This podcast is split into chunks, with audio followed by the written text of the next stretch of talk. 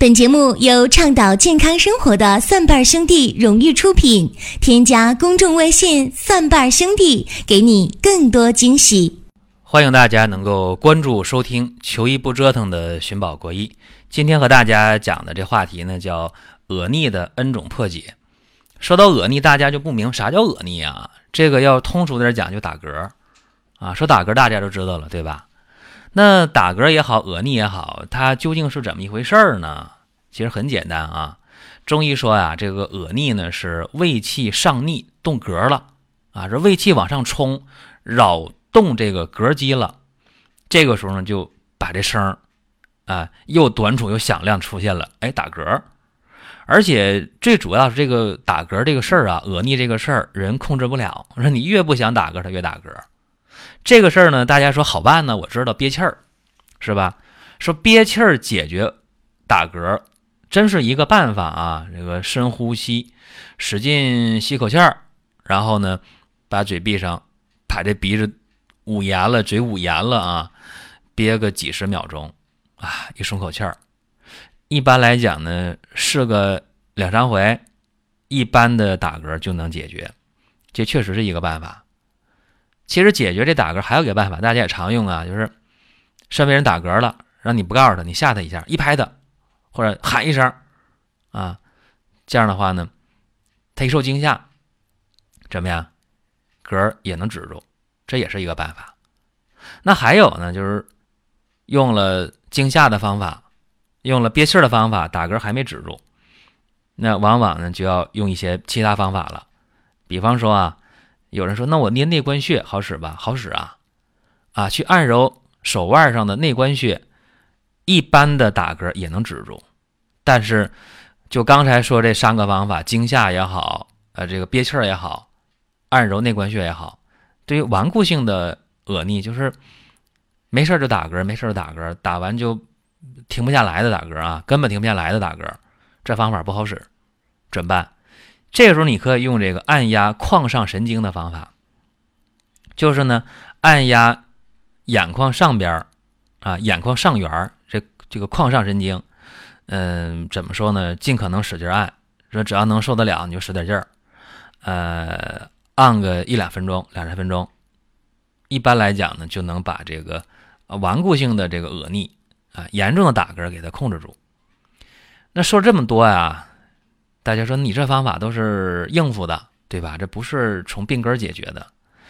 大家如果能认识到这一点，我就挺高兴啊。为啥？说明你起码知道这治病得求本，对吧？那恶逆打嗝主要的问题在哪儿呢？为啥这个胃气就上逆呢？我觉得《黄帝内经》对这个事儿分析的挺到位啊。《黄帝内经》当中说呢，这恶逆这个病啊，发病位置在胃。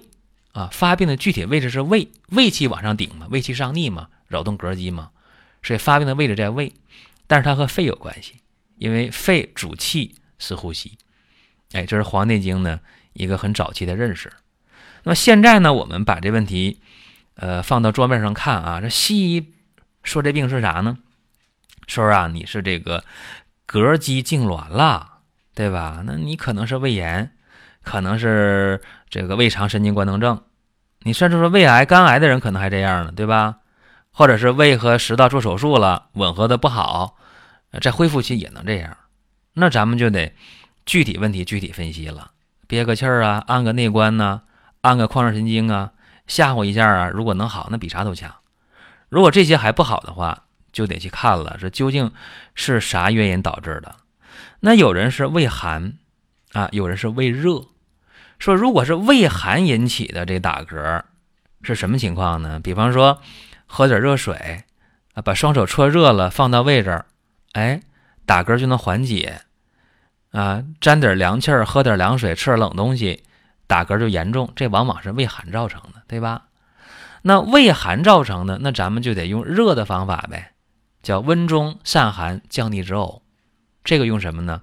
用丁香和柿地。加上干姜，加甘草，丁香、柿地、干姜、甘草，一样用五颗，加点水，频频的送服，或者代茶饮，这个就好使了。既然胃寒能引起打嗝、恶逆。那胃热呢？胃热也能啊。这个胃热引起的恶逆是什么样呢？就是打嗝声特别响亮啊，而且往外冲的气流特别足，并且有口臭啊，有心烦，爱喝凉水，并且呢便秘，呃排大便也特别臭，又干又硬的啊，或者是排小便的时候又黄又少的，味儿也大啊，舌苔呢就比较黄，舌苔比较干。这往往就是胃热、胃火造成的这样一个打嗝、恶逆的情况。这个时候要是辩证去治的话，那很简单的，热者就寒之呗，用生石膏，一般用到三十克啊，先煎半个小时，摘下五克的竹叶啊，摘下呢十克的沙参啊，加上这个麦冬也是十克，再用陈皮半夏干炒各五克就可以了。哎，这效果呢也非常不错。这是有寒有热，还有一个是什么呢？就是有气机啊阻滞，或者咱们叫肝气犯胃导致的啊，因为生气呀、郁闷呢、发脾气啊、心情不畅，哎导致的打嗝、恶逆。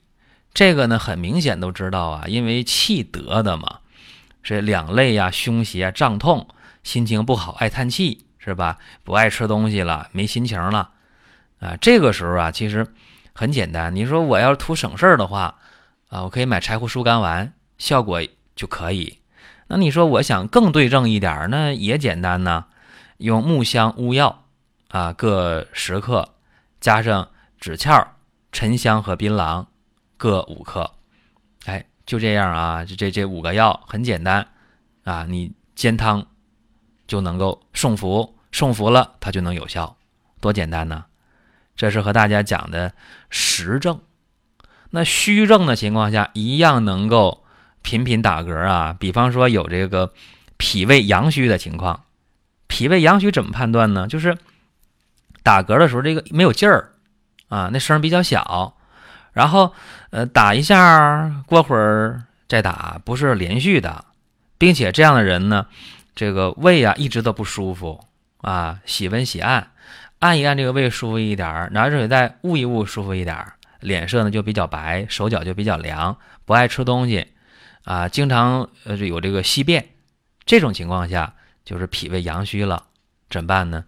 很简单，买理中丸，啊，附子理中丸用不着啊，理中丸就可以了，效果就不错。这是因呃虚症而来的，就是脾胃阳虚。那有脾胃阳虚，就有是胃阴不足的。那胃阴不足一样都打嗝啊。这样的打嗝什么情况呢？就是也是打嗝声比较小，也是不连续的。但是胃阴不足嘛，它就有阴虚的症状，比方说口渴呀，呃，嗓子发干呐，或者是这样人心烦啊，或者是呃睡不好觉啊，啊，吃完饭了呢就呃胃就胀啊，有这个大便比较干。但这样人特点是什么呢？就不爱吃饭，不想吃饭。而且舌头比较红，是这个情况。那这个情况也简单呢，那就把这胃阴给它补上来不就行了吗？怎么办？沙参呢、麦冬啊、玉竹啊、生地啊各十克，你给它用上。然后呢，加上这个枇杷叶加二十克，一般来讲，哎就可以了。所以，往往呢，咱们把这个恶逆呀、打嗝呢，给它一个一个的去剖析，你就知道何去何从。那刚才我说了，你这个胃炎呢？啊，包括呢消化不良啊，啊，包括咱们常见的这个发脾气了，呃，心情郁闷了，都能导致打嗝。